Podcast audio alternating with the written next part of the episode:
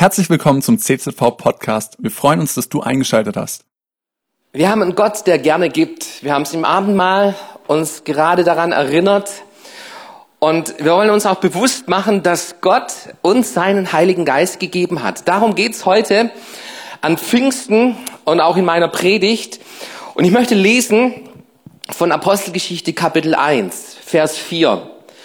Und als er mit ihnen beim Mahl war, so wie wir heute Abendmahl gefeiert haben, so hat Jesus mit seinen Jüngern ähm, Mahl gehalten. Da befahl er ihnen, Jerusalem nicht zu verlassen, sondern zu warten auf die Verheißung des Vaters, die ihr, so sprach er, von mir gehört habt. Denn Johannes hat mit Wasser getauft, ihr aber sollt mit dem Heiligen Geist getauft werden, nicht lange nach diesen Tagen. Die nun zusammengekommen waren, fragten ihn und sprachen, Herr, wirst du in dieser Zeit wieder aufrichten das Reich für Israel? Mach dir das mal bewusst so. Jesus, er gibt ihnen einen Auftrag, Jerusalem nicht zu verlassen, zu warten auf den Heiligen Geist. Und ähm, die Jünger, die denken an was ganz anderes. Jesus, wann wirst du dein Reich aufrichten? Wann werden wir die Minister von Israel? So, Petrus, der sah sich schon als Außenminister und, und Johannes, der sah sich als keine Ahnung, ja, aber die dachten, wann, wann wird Jesus sein Reich aufrichten? Und mir gefällt die Antwort von Jesus. Hör dir mal diese Antwort an. Er sprach aber zu ihnen, es gebührt euch nicht, Zeit oder Stunde zu wissen, die der Vater in seiner Macht bestimmt hat. Und jetzt kommt die Antwort. Aber ihr werdet die Kraft des Heiligen Geistes empfangen, der auf euch kommen wird und ihr werdet meine Zeugen sein in Jerusalem und in ganz Judäa und Samarien und bis an das Ende der Erde. Was für eine geniale, erstaunliche Antwort. Die Jünger dachten an das Reich Gottes. Wann, wann wird es aufrichten hier unter uns? Und die Antwort von Jesus ist, ihr werdet den Heiligen Geist bekommen. Und lieber Freund, liebe Schwester und, und lieber Bruder, ich glaube, das ist Gottes Antwort auch für uns heute immer noch so. So, wann, wann wird unsere Zeit wieder entspannter? Wann hören die verrückten Zeiten auf? Wann hört der Krieg in der Ukraine auf? Wann spielt Corona überhaupt gar keine Rolle mehr? Und ich glaube, die Antwort von Jesus ist, ihr habt einen Heiligen Geist. Ihr Lieben, wir Christen, wir haben den Heiligen Geist. Das ist alles, was wir brauchen. Wir brauchen nicht alle Antworten auf alle unsere Fragen. Das Entscheidende, das Wichtigste für unser Leben ist das, was Gott uns gibt. Und er gibt uns, er hat uns den Heiligen Geist gegeben. Und er sagt seinen Jüngern, wartet auf den Heiligen Geist. Nun, der Heilige Geist ist seit 2000 Jahren ausgegossen. Wir müssen nicht mehr ähm, irgendwie drauf warten, dass, dass Gott diese Geschichte schreibt, wie er seinen Geist auf alles Fleisch ausgießt. Das ist erfüllt. Und dennoch glaube ich, dass in diesem Vers wartet auf die Kraft des Heiligen Geistes, dass das auch heute für uns immer noch eine wichtige Lektion ist. Eine wichtige Lektion ist, auf den Heiligen Geist zu warten. Gott möchte, dass du dein Christsein nicht ohne seine Kraft lebst. Gott möchte, dass du dich nicht durch dieses Leben schleppst mit deinen Sorgen, mit deinen Ängsten, mit deinem Kummer und mit deiner Not, ohne die Kraft des Heiligen Geistes. Und ich glaube, an der Stelle müssen wir heute im Jahr 2022 ebenfalls lernen, auf diese Kraft Gottes zu warten in unserem Leben. Und darum geht's mir heute in meiner Predigt. Ihr Lieben, die Kraft Gottes ist ausgegossen durch den Heiligen Geist. Und was es braucht, ist, dass wir uns mit dieser Kraft Gottes verbinden, dass wir mit dieser Kraft Gottes unterwegs sind in unserem Alltag, in unserem Leben, in unseren Sorgen und unseren Nöten. Und ich glaube, nicht wir müssen auf den Heiligen Geist mehr warten, sondern ich glaube, der Heilige Geist wartet auf uns heute, dass wir uns mit ihm verbinden. Lass uns mal dieses Warten dieses Warten anschauen, können wir noch warten. Wir haben Fast Food und wenn es bei McDonald's nicht schnell genug geht, wer wird ungeduldig? So vor allem, wenn, wenn dann dein Burger nicht auf dem Tablett ist, sondern es heißt, hey, der braucht noch ein bisschen und du kriegst da irgendwie eine Nummer oh, und du denkst, ah, jetzt habe ich nur Cola und Pommes und wo ist mein Burger? Also wir, wir haben Fast Food und sind ungeduldig. Wir kaufen Erdbeeren, nicht nur im Sommer, sondern auch im Winter. Und wenn es mir danach ist, dann gehe ich zum Lidl, zu Aldi oder Kaufland und kauf mir irgendwelche Produkte, die normalerweise oder die nicht normalerweise, sondern die haben ihre Zeit, ihre Zeit, wo es braucht zu sehen, zu pflegen und zu ernten. Und da liegen Zeiträume dazwischen, bis dieses Produkt, Essprodukt überhaupt fertig ist.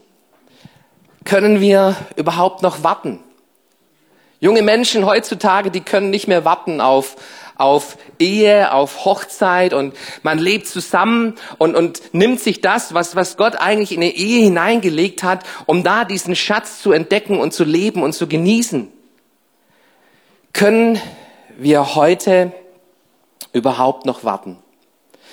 Wenn du in die Bibel reinschaust, dann stellst du fest, dass Gott manche Menschen wirklich lange warten ließ. Du liest die Geschichte von Abraham Abraham, er hatte eine Verheißung von Gott bekommen. Ähm, du wirst, du wirst eine Nation an, an Kindern hervorbringen. Die ganze Welt wird gesegnet werden durch deinen Samen. Und der Abraham wartet und schaut seine Sarah an, über 90. Und er denkt sich, hm, wie lang soll ich noch warten? Denk an das Volk Israel. Das Volk Israel ähm, landet in Ägypten und irgendwann kommt dieser Pharao, der nicht mehr dran gedenkt an Josef und an diese Geschichte, wie das Volk Israel ein Segen war für Ägypten. Es wird versklavt, das Volk wird versklavt. Und es gibt diese Verheißungen für das Volk Israel. Es wird ein Retter kommen und es wird, ihr werdet aus der Sklaverei herausgeführt werden und es wird ein Land geben voll Milch und Honig und es wird euer Land sein. Wisst ihr, wie lange das Volk Israel darauf warten musste? 430 Jahre. 430 Jahre, da gab es Generationen, die haben gewartet und haben es nicht erlebt. Da ist zum Beispiel auch König Saul im Alten Testament. König Saul, der nicht warten kann auf Gott, auf den Propheten Samuel, sondern er nimmt die Sache selber in die Hand und er bringt ein Opfer für Gott, will Gott dadurch ehren, aber es ist nicht das, was, was Gott ihm gesagt hatte. Und Saul wird vom Thron verstoßen. Du findest in der Bibel immer wieder dieses Prinzip, auf Gott zu warten. Auf Gott zu warten. Und es gibt so im Deutschen das Sprichwort, Gottes Mühlen mahlen langsam. Gottes Mühlen mahnen langsam. Aber anscheinend hat Gott kein Problem damit, uns Menschen warten zu lassen, bis der richtige Zeitpunkt da ist. Und Gott hat, Gott hat den richtigen Zeitpunkt. Gott hat den richtigen Moment, die richtigen Momente auch für unser Leben. Und es ist wichtig, dass wir es lernen, als Christen mit Gott unser, unterwegs zu sein und mich, uns mit ihm zu verbinden, auf Gott zu warten, auf seine Impulse und ich glaube wirklich, dass Gott oft auf uns wartet. Und so fordert Jesus seine Jünger auf, nicht loszulegen. Sie sollen warten, bis der Heilige Geist, auf die Kraft des Heiligen Geistes, bis er ausgegossen ist. Und dann geht's los. Das ist der Auftrag, den Jesus seinen Jüngern gibt. Und wie sieht jetzt das Warten aus von den Jüngern? Haben die Däumchen gedreht und ähm, wir warten und trinken Tee in der Zeit oder wir schauen eine Runde Netflix und ähm, lassen uns da irgendwie ablenken. Nein, du findest die Jünger, dass sie sich versammelten und beteten. Sie warteten und beteten. Und wenn es um das Warten auf Gott geht, ihr lieben Geschwister, dann gibt es keinen anderen Weg. Dann gibt es keinen anderen Weg. Warten auf Gott ist, ist nicht passiv passiv dasitzen und dann drauf warten, was geschieht irgendwie, sondern warten auf Gott ist immer ausgerichtet auf Gott. Warten auf Gott ist immer im Gebet verbunden zu sein mit ihm, mit ihm zu reden über die Dinge in, und, und im Gespräch zu sein mit unserem Herrn und mit unserem Gott. Und das ist der erste wichtige Punkt, glaube ich, für uns auch heute im Jahr 2022. Warten im biblischen Sinn ist der andauernde Versuch, durch Gebet und Glaube auf Gott ausgerichtet zu bleiben. Wer auf Gott wartet, der ist auf ihn ausgerichtet. Der trinkt nicht Tee und dreht Däumchen, sondern er ist auf Gott ausgerichtet. Und du findest Männer und Frauen Gottes in der Bibel, die das wussten und das praktizierten. David, er ist so ein, ein, ein Beter, ein Mann, ein Mensch, der auf Gott ausgerichtet ist. Und du liest zum Beispiel in Psalm 27, Vers 14, Harre des Herrn, sei getrost und unverzagt und harre des Herrn.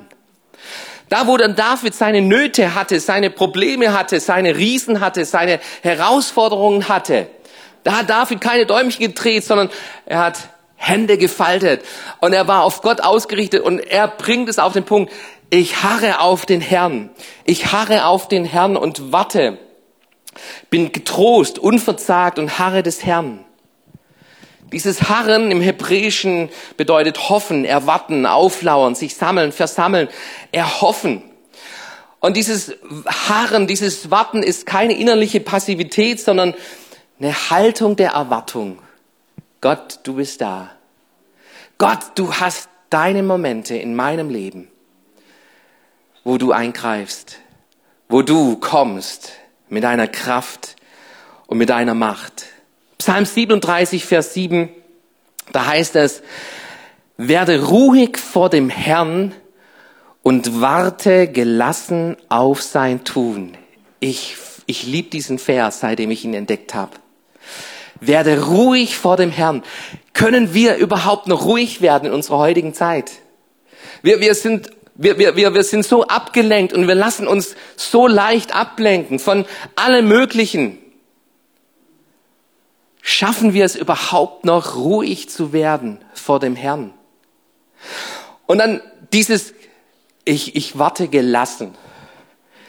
Nicht, nicht irgendwie in, in Hektik verzweifelt und, und, und im Durcheinander, sondern hey, ich, ich werde ruhig vor dem Herrn und ich warte gelassen auf sein Tun.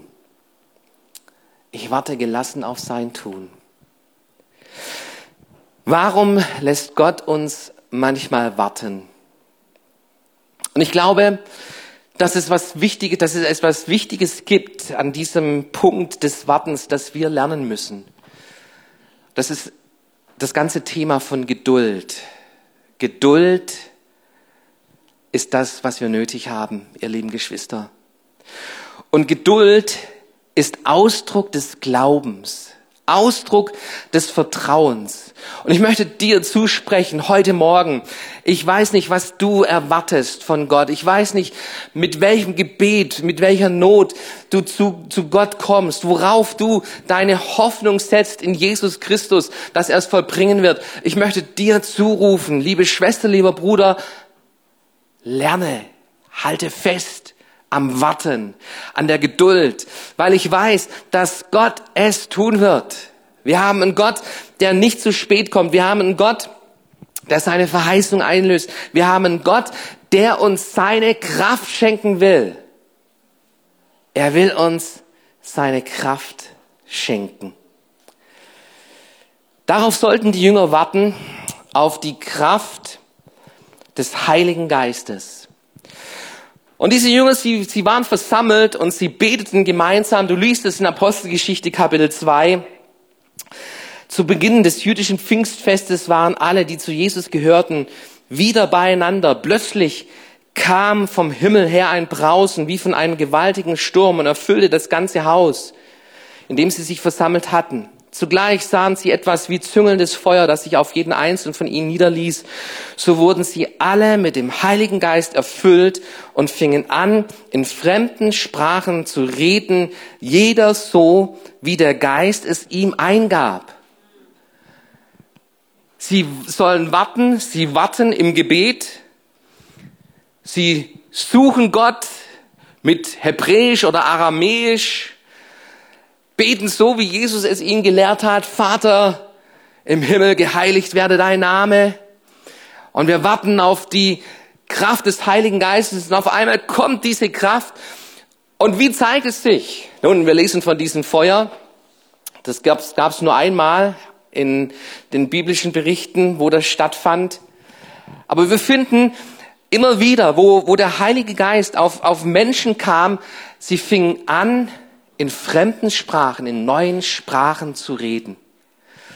Eine Gebetssprache ist das, was, was der Heilige Geist bewirkt im Leben dieser Jünger, wo sie darum beten, dass sie ausgerüstet werden mit der Kraft. Und nicht nur, dass es, dass es sie in ihrer Gebetskammer erfüllte, sondern die Menschen draußen hörten sie in diesen Sprachen beten. Und ich stelle fest, Gott ist nicht besonders sucherfreundlich, wie man neu religiös ähm, sagen würde.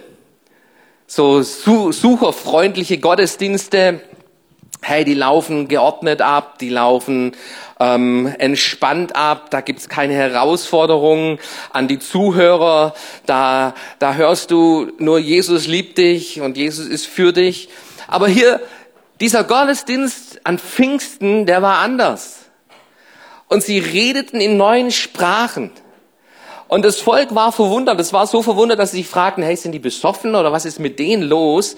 Und Petrus ergreift das Wort und er sagt, nee, nicht besoffen, sondern das ist das, was die Bibel verheißen hat.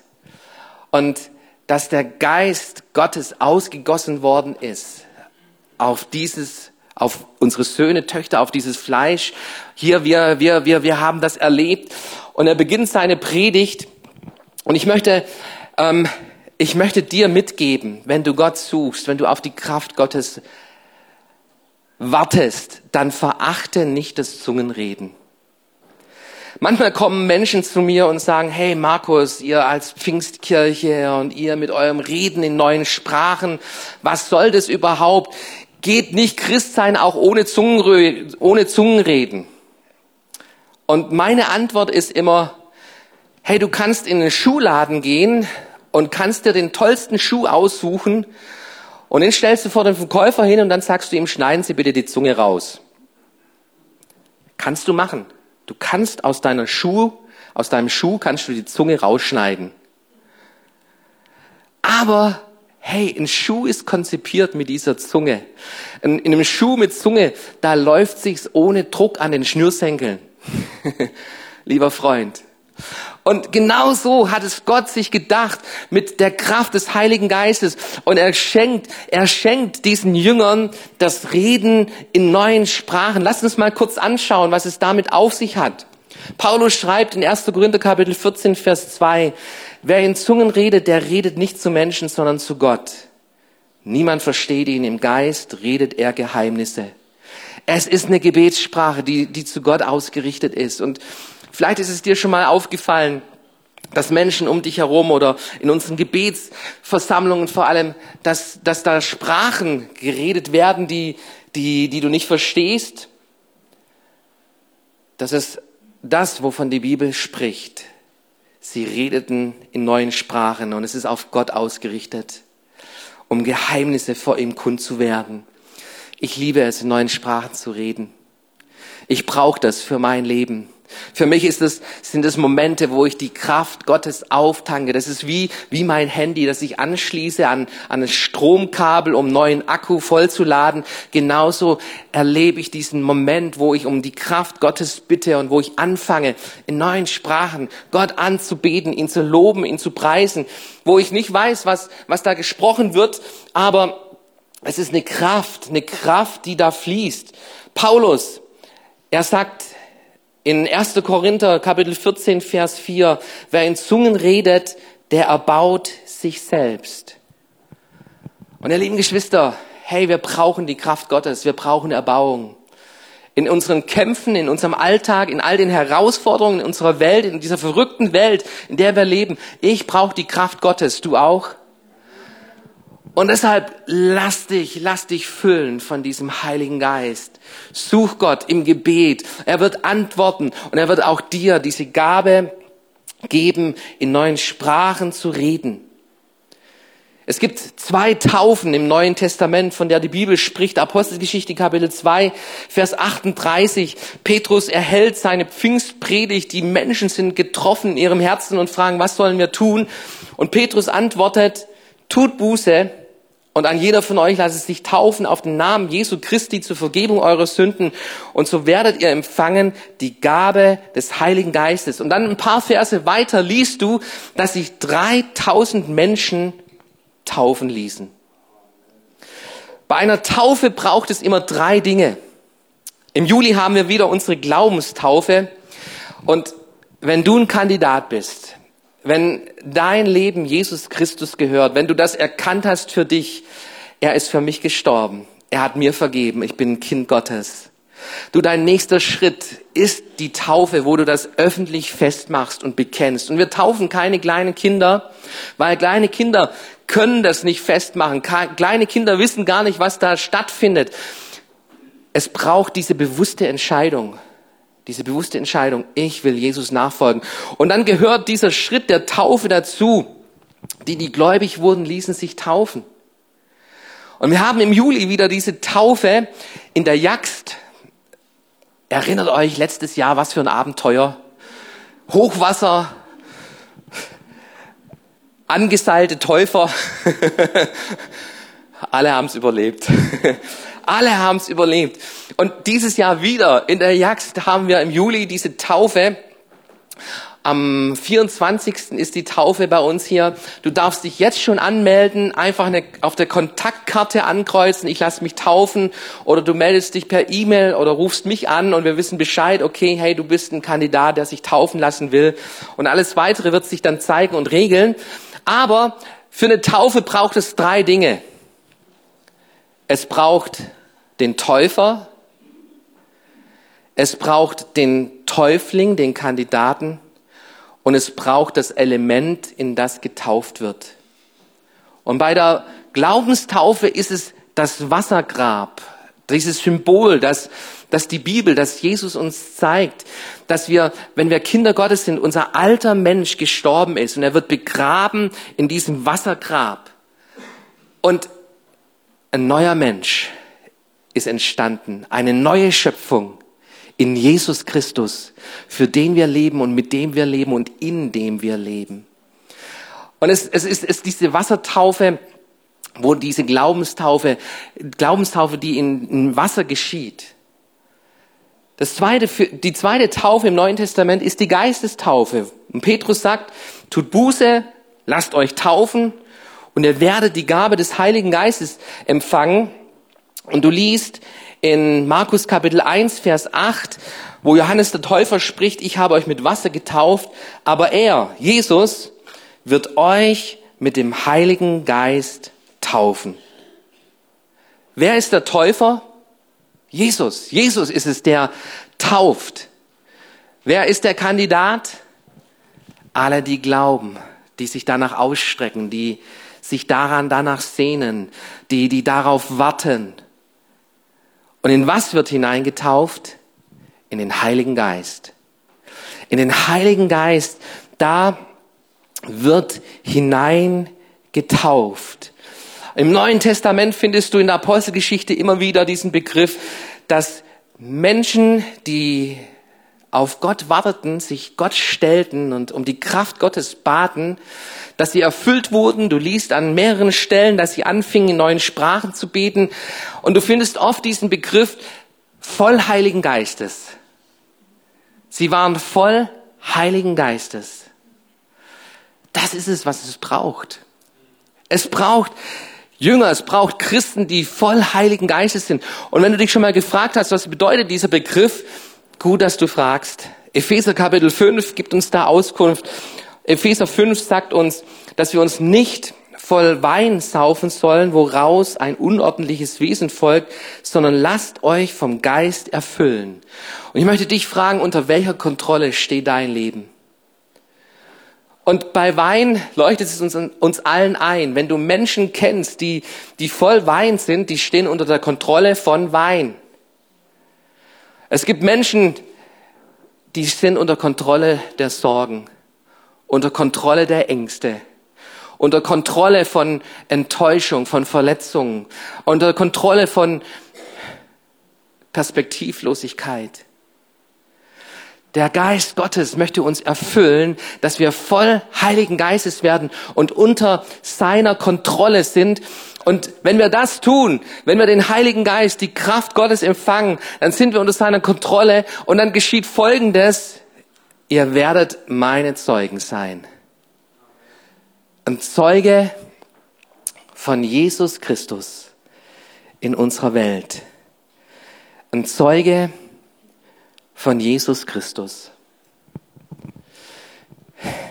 Unser Leben hat ein Ziel. Und damit meine ich nicht, dass wir alle sterben werden und vor Gott stehen werden. Das, das trifft auch zu. Aber wir haben, unser Leben hat ein Ziel, dass wir Christus Jesus ähnlicher werden.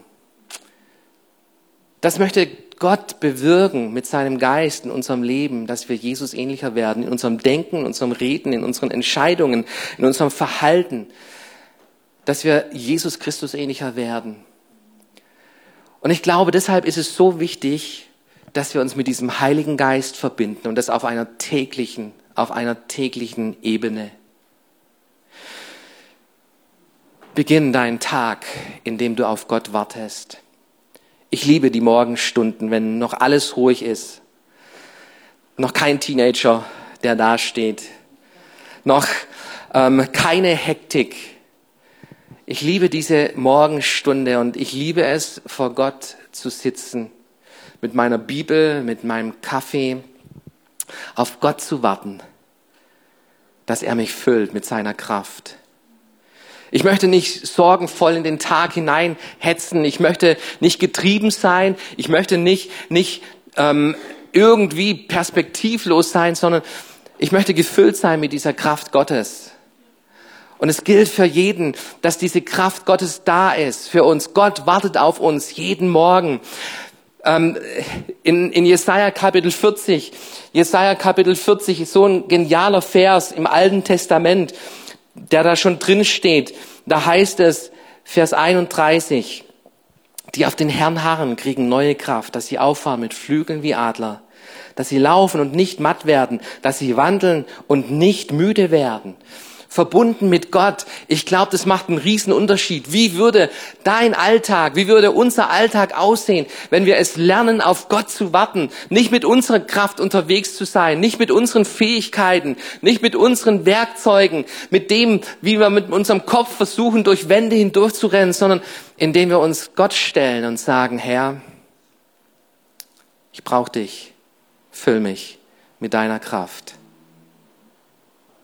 Füll mich mit deiner Kraft und lass mich ein Zeuge sein für dich an diesem Tag. Ein Tag kann unsere Welt, ein gelebter Tag in der Art und Weise kann unsere Welt von jetzt auf nachher verändern. Kennt ihr die Geschichte von Ludwig Graf? Ludwig Graf lebte im, um 1922 herum kam er nach Deutschland. Er war ausgewandert nach USA, hatte dort Geld gemacht, Geld verdient, war reich geworden. Und er hatte die Taufe im Heiligen Geist erlebt, die sein Leben verändert hatte. Er war Jesus begegnet, hatte Jesus sein Leben gegeben und, und er hatte in einem Pfingstgottesdienst die Taufe des Heiligen Geistes erlebt. Und er wollte das, was er erlebt hat, nach Deutschland tragen und den Deutschen, seinem Heimatvolk verkündigen. Und so kam er nach Deutschland, kaufte sich ein Auto und fuhr mit seinem Mercedes Richtung Königsberg, wo er herkam.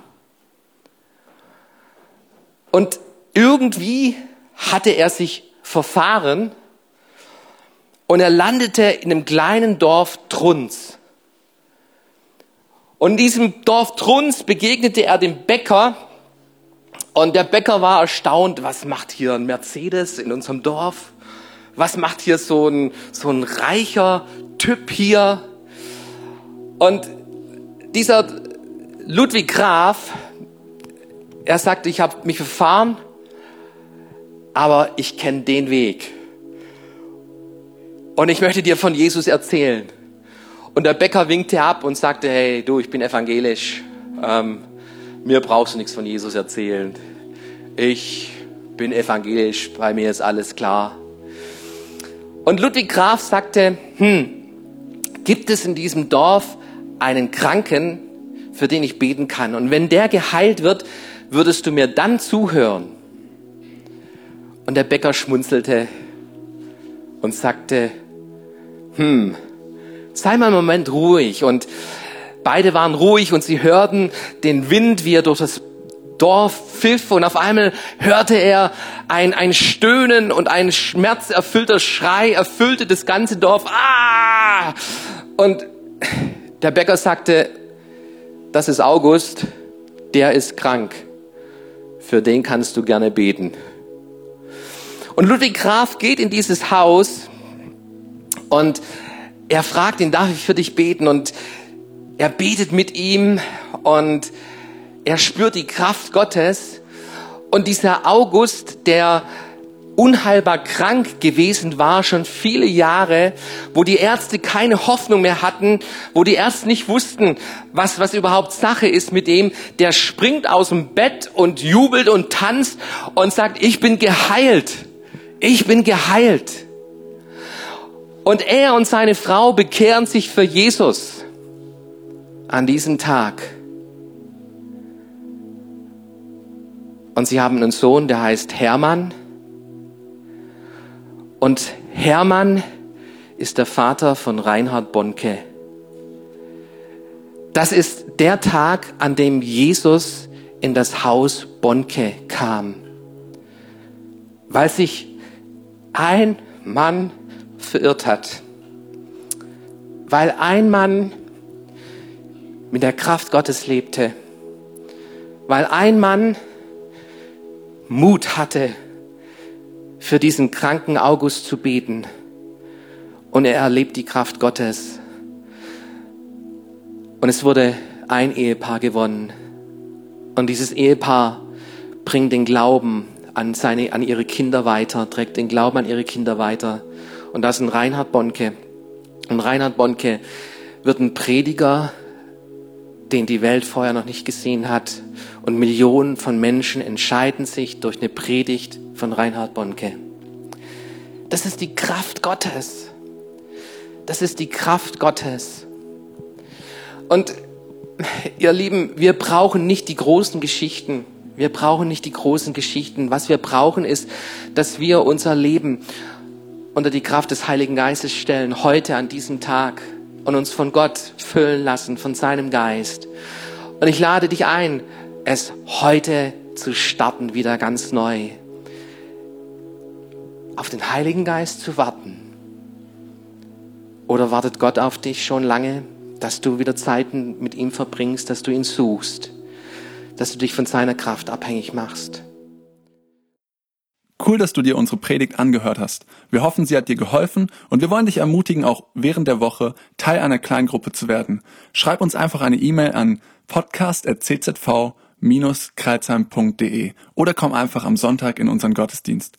Folge uns außerdem auf Facebook oder Instagram für alle weiteren Infos. Wir freuen uns auf dich.